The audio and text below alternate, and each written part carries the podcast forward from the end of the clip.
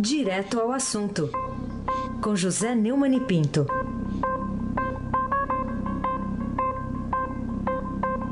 Oi, Neumani, bom dia.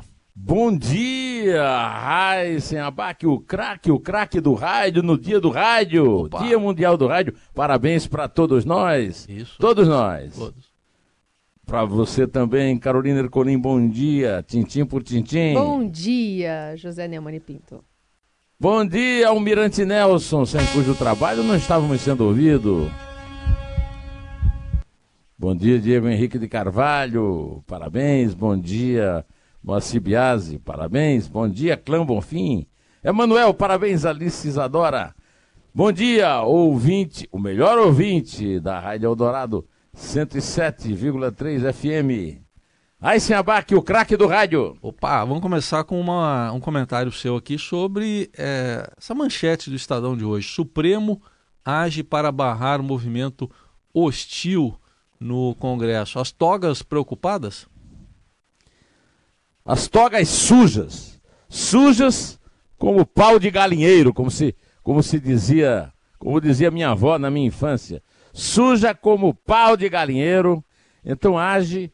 É, eu acabei de ouvir agora aqui na rádio o- o- a entrevista do professor Modesto Carvalhosa, que é meu mestre, meu guru, é, que está no, no podcast, como disse a, a- a Carolina, né? na íntegra. E eu fiz um comentário também no podcast a respeito desse conluio que há entre o Congresso e o Supremo. né? O Congresso livra a cara dos eh, senadores na- através do fórum privilegiado, por exemplo, o Renan Calheiros tem 18 processos, os processos dele não andam e terminam caindo em, em- em prescrição, né? É, enquanto isso, os senadores fazem vista grossa e, e não cumprem, como lembrou o professor Cavalhosa, o dever principal do Congresso, que é fiscalizar os outros dois poderes. É, isso então é, é um jogo sujo, mas o Toffoli nega. O Toffoli nega o que a própria Cátia Abreu. Cátia Abreu é aquela senadora do Tocantins, Heisen, que rasurou a Constituição em sociedade com Renan Calheiros, o coronel de Murici, e o sindicalista do Supremo, o doutor Ricardo Lewandowski, permitindo que a Dilma Rousseff disputasse um cargo público, disputou, mas o eleitorado de Minas brincou com ela, disse que ia votar nela, ela estava toda feliz no primeiro lugar na pesquisa, e só não ficou em quinto porque não tinha cinco candidatos, ficou em quatro, o último. É, também o, o, o Tasso Gereissati, que é uma vergonha. Conheci o Tasso apresentado pelo Tancredo Neves como uma esperança de renovação no Ceará. Olha no que é que deu. Um senador covarde, covarde como o partido dele, o PSDB, que põe assinatura no- no- na convocação da CPI e sai correndo quando ah, os ministros do Supremo pressionam, né? O outro é o, um outro senador lá de Tocantins, acho que é o filho da Cátia, que ela elegeu também, né? É uma vergonha isso, um vexame, um conluio entre o, o- o sujo e o mal lavado, que é a mão suja é, dos deputados, dos senadores da República, é, ajudando a sujar a toga que já estava suja dos ministros do Supremo. Vamos ouvir o Toffoli, que ontem se reuniu com o Onix Lorenzoni, almoçou com ele, para dizer que vai ser independente, vai julgar segundo a lei, mas eh, ele mesmo já espalhou ali para, conforme está publicado hoje no Estadão, eh, que ameaçou a usar, aplicar o direito eh, adquirido para eh, arquivar a reforma da Previdência que pode passar no Congresso, que deve passar no Congresso. E felizmente parece que a população está tomando consciência da necessidade da reforma da Previdência e o Congresso junto com a população. Vamos ouvir o Toffoli, Almirante Nelson. O executivo cuida do presente, o legislativo cuida do futuro e o Supremo cuida do passado. É essa a ideia. A ideia de ter uma harmonia, um diálogo entre os poderes, um respeito. Evidentemente, evidentemente que isso não significa que tudo que for aprovado o Supremo vai chancelar. É, não, é, eles querem ser historiadores, cuidam do passado, pacto. É, olha, isso nem os patos que nadam lá na, no Lago do Planalto é, acreditam nesse tipo de pacto, desses canalhas. Toja, é, toga suja, beca suja. Também podia aproveitar para fazer um, um, um, uma CPI sobre as omissões premiadas e o trabalho dos advogados granfinos, é, limitado pela necessidade que a, a, nação tem de limpar tudo aí no Supremo. Carolina Ercolim, tintim por tintim. O Neumani, tem críticas aí, focos de tensão nessas relações entre judiciário e legislativo, porque alguns parlamentares estão tentando é, esse adiamento do julgamento de ações que tentam compelir o Congresso a votar projetos de lei que criminalizam a homofobia, né? Está é, é tá na pauta do Supremo hoje. Mas tem críticas é, de que o, o Supremo está legislando. Mas, por outro lado, o Senado também desarquivou aquela PEC da vida, né, que proíbe o aborto em qualquer circunstância. É, e vai na contramão também de decisões recentes do Supremo, como a dada no caso dos anencéfalos. É, como é que está esse toma lá da cá? Quem está legislando, quem não está, quem está com razão? É uma confusão danada, é um conluio. O, o, o Modesto Carvalhosa falou muito bem, eu aconselho vocês todos a ouvirem o, o podcast do portal do Estadão, o, o, Estadão Notícias, em que ele fala disso. Você falou da criminalização da homofobia, que deve entrar em discussão hoje. Os relatores são Celso de Mello e Edson Fachin. O Estadão publicou na edição de ontem, na página 8, uma relação eh, do que, eh, como o Supremo tenta se antecipar ao Congresso para julgar pautas de costumes. Também o Gilmar Mendes relata a punição a jovens infratores. É, o, o, a Carmen Lúcia, o aborto de grávidas com zika. E o Gilmar Mendes, novamente, a, a descriminalização da maconha para uso pessoal. A reportagem de Rafael Marco Moraes Moura e Amanda Pupo, da sucursal de Brasília, é muito completa no jornal de ontem, mas eu, eu quis aproveitar para comentar junto com essa notícia de que o, o Supremo é um pau de galinheiro, mas o Congresso mais sujo ainda, cheio de suspeitos, condenados e acusados nas operações contra a corrupção, se acumplicia. Até porque eu lembro que no Brasil se deprava, a palavra é essa, se deprava a instituição americana da sabatina dos membros do Supremo pelo Senado. No Brasil, a sabatina sempre aprova todos e depois os senadores cobram a conta, se pendurando no foro privilegiado que o Supremo não julga, como lembrou Modesto Carvalhosa, e você pode ouvir no podcast Estadão Notícias. Aí se abaque o craque. Ô Neumann, ontem veio à tona um texto aí de 2018, documento interno da Vale, em que já era citado uma ameaça aí de queda de barragens de rejeito de mineração. E depois a Vale deu uma entrevista ontem para dizer que não é bem isso. E por outro lado, o Congresso resolveu criar a CPI lá de Brumadinho para apurar o rompimento da represa. O que, que você diz? Bom, é, eu estava aqui pronto para comentar. A Isabel me mostrou uma matéria da UOL em que mostra que a Vale tinha tudo é, previsto, anotado. É, a, a, foi a tragédia mais do que anunciada, Heisen. Uma coisa realmente de fazer chorar, de raiva e de vergonha alheia. Né?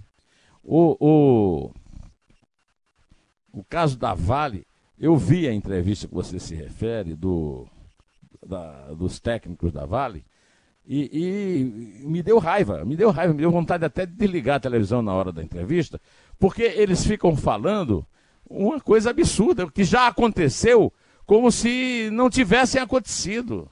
Olha, o, pelo visto, pelo que eu entendi da defesa que a Vale está fazendo desse documento, né, é, que, que já praticamente dava como certa a possibilidade do arrombamento das barragens de rejeito de mineração, é, eu cheguei à conclusão de que tudo continuará como dantes no cartel de Abrantes.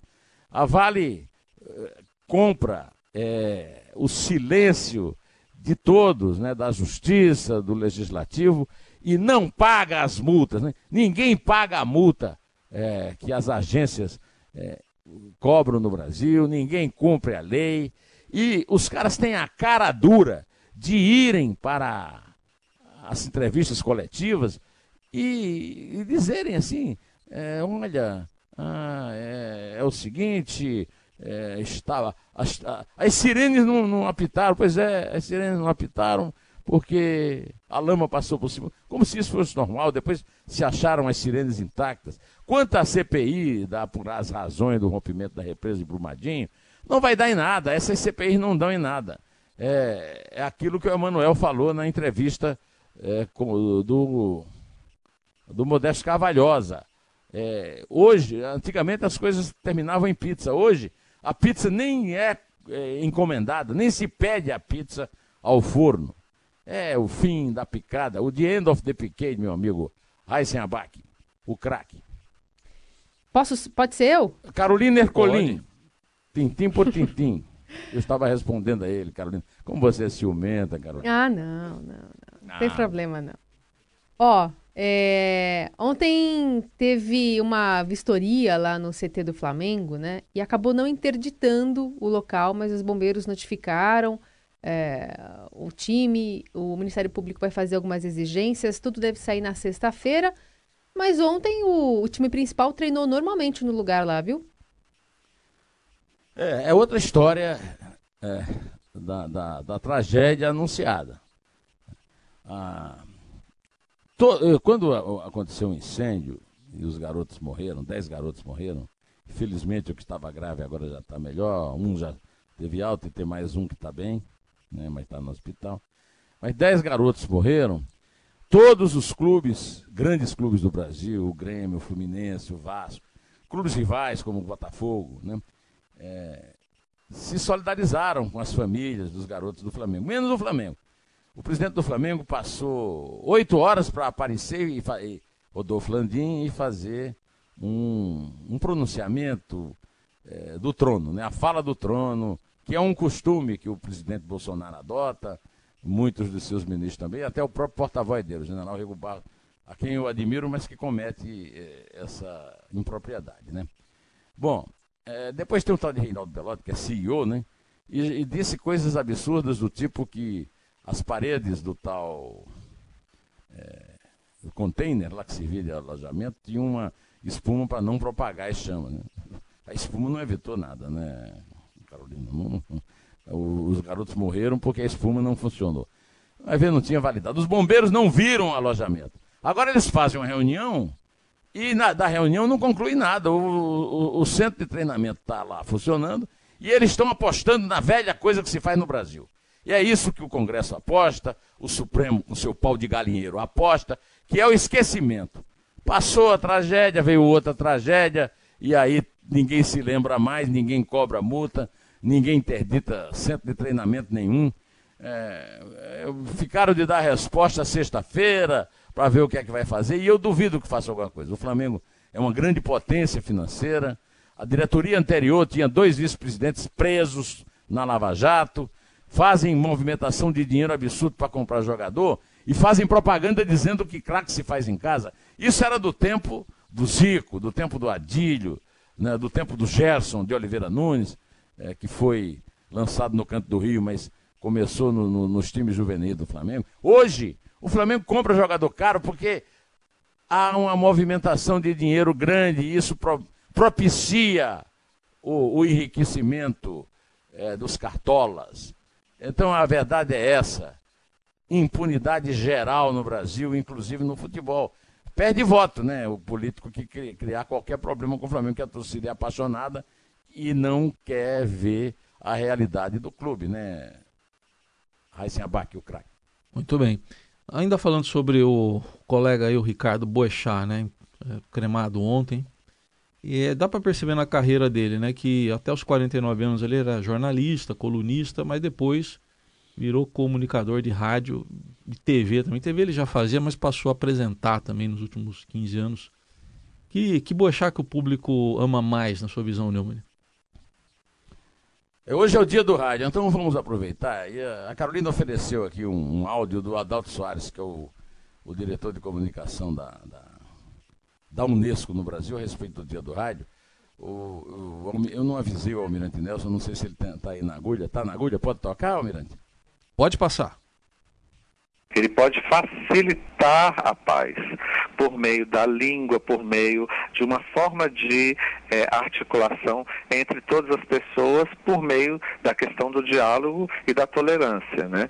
A gente percebe que nos países que estão em conflito, é, o rádio ele pode dissipar é, o medo por meio de informações de conforto, por meio de informações de esclarecimento sobre questões. É isso aí, o rádio, é isso que você falou na pergunta, Raiz.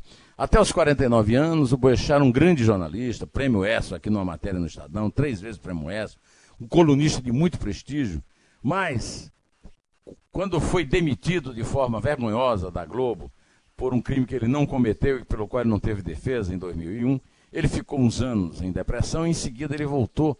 E ele voltou pela Band News FM do Rio em 2004, depois veio para São Paulo e se tornou um grande comunicador de rádio. Foi isso que despertou a grande paixão popular, é, que levou os motoristas de táxi a levarem a seus símbolos de táxi, num gesto muito bonito, para pôr em cima do ataúde dele lá no, no velório do Museu da Imagem do Som.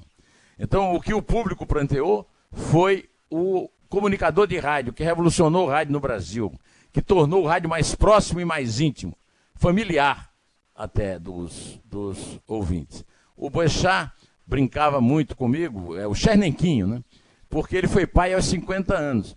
Eu vou ser pai aos 67, então não tive a oportunidade de, de, de, de passar isso na cara dele. Estou passando agora e pedindo para o Almirante Nelson tocar uma sonora que é a Verusca, a mulher dele, a mãe é, das, das filhas que ele teve, que são pequenas, né? é, no, na, no enterro. E ele foi de manhã, saiu bem, estava feliz. É, a gente passou o final de semana com todos os seis filhos dele, que é uma coisa rara, são muitos. Quatro adultos moram no Rio, as nossas filhas moram aqui. É, o, no meu caso será um filho e será o quarto. É, pois é. Carolina Ercolim, Parabéns pelo dia do rádio. E vamos aqui continuar aqui planteando o nosso querido amigo Xenenquinho. É, parabéns para todo mundo, né? Também os nossos ouvintes que ajudam é, esse papo fluir, né? Que a gente fala é, muitas vezes é, para eles e com eles, né? Os nossos correspondentes aqui. Olha, queria falar ainda contigo, Neumani, sobre uma espécie de chantagem, não deixa de ser. Os procuradores da República estão deixando alguns grupos é, em que são voluntários por não terem é, por terem perdido aquele acréscimo salarial do auxílio moradia e aí estão pressionando a Procuradora-Geral da República, né? Os procuradores da República estão agindo como bandidos chantagistas. Bandidos! São os reis da cocada preta, estão sempre contra o crime, os reis da moralidade, e deitam regra para lá, deitam regra para cá. Agora, na hora que, a, por causa de 4 mil reais num salário que já é alto, numa situação de desemprego e de crise, agora ficam fazendo chantagem. Olha, se não são voluntários, se não querem trabalhar nos grupos voluntários, então que não trabalhem. Agora, fazer chantagem é o fim. É crime. São bandidos e são bandidos cínicos, porque agem como agentes da lei. Aí sem abaque, o craque. Neumann, vamos falar do Senado aí, que depois daquela eleição vergonhosa, tumultuada, né, envolvendo a presidência do Senado, agora foi fechado um acordo sobre quem tem vaga nas comissões. O MDB, por exemplo, vai ficar com a CCJ, Comissão de Constituição e Justiça, que é mais importante, pra, pela vaga que deve ser ocupada pela senadora Simone Tebet. E aí, deu para agradar todo mundo aí? É, né, todo mundo recebe, o PT vai, vai presidir a Comissão de Direitos Humanos, é, todo mundo, os derrotados e vencedores, é, ocupam as presidências da comissão. Agora, está sendo esperada a qualquer momento a notícia de que Simone Tebet vai ser a presidente da principal comissão, que é a Comissão de Constituição e Justiça, que era desejada pelo Renan Calheiros, que parece ser o único derrotado para valer lá dentro do Senado. Né? Todos foram derrotados nas urnas, né? o PT, o PDT, mas estão todos tendo o seu pedacinho lá nas comissões, menos o Renan, que queria ser presidente da Comissão de Constituição e Justiça, e espero, espero que a notícia se confirme, seja a Simone Tebet. Parabéns ao Senado tão democrata e ao mesmo tempo justiceiro. Carolina Ercolim, Tintim por Tintim. Neumani, já tem data prevista para reabertura, pelo menos parcial, daquele viaduto lá da Marginal do Rio Pinheiros, na Zona Oeste. Ele vai reabrir no dia 18 de março, segundo uma promessa do próprio prefeito Bruno Covas. É. O prefeito podia dar um presente para a cidade nesse dia. A cidade, o trabalhador que tem demorado a chegar no trabalho e que é vítima, não dele, Bruno Covas, mas de todas as últimas administrações de São Paulo que não cuidam dos viadutos. E agora o prefeito impôs um sigilo sobre as obras em relação aos viadutos que estão é, pondo em risco a população. Então o presente seria o seguinte: levanta esse sigilo, prefeito. Você precisa de sigilo para quê? Você tem que esconder o quê? O que é que você quer esconder, Bruno Covas? Bom, vamos esperar a resposta dele e vamos contar, né, Carolina Ercolim? Tintim por tintim. Vamos lá. É três. É dois? É um. Em té.